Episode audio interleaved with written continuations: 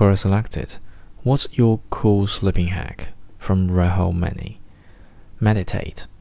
I'm one of the lucky few who get to bed and sleep within minutes, but once in a while I can't stop hmm. thinking about work and checking my phone and end up being sleepless.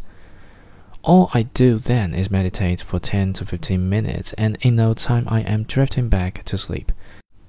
The technique is to try and sit up. Even better if you can sit like in above image, close your eyes. Let your chin bend down slightly and have your back supported by a pillow or a wall. Focus on your breathing. Your mind will go on an overdrive and start thinking about a million things. Gently guide it back to your breathing. Again, use a mantra or a keyword to remind you to come back. Never fails. Also, Harvard Medical School has a study conducted about this. Mindfulness meditation helps fight insomnia, improve sleep. From Harvard Health Blog.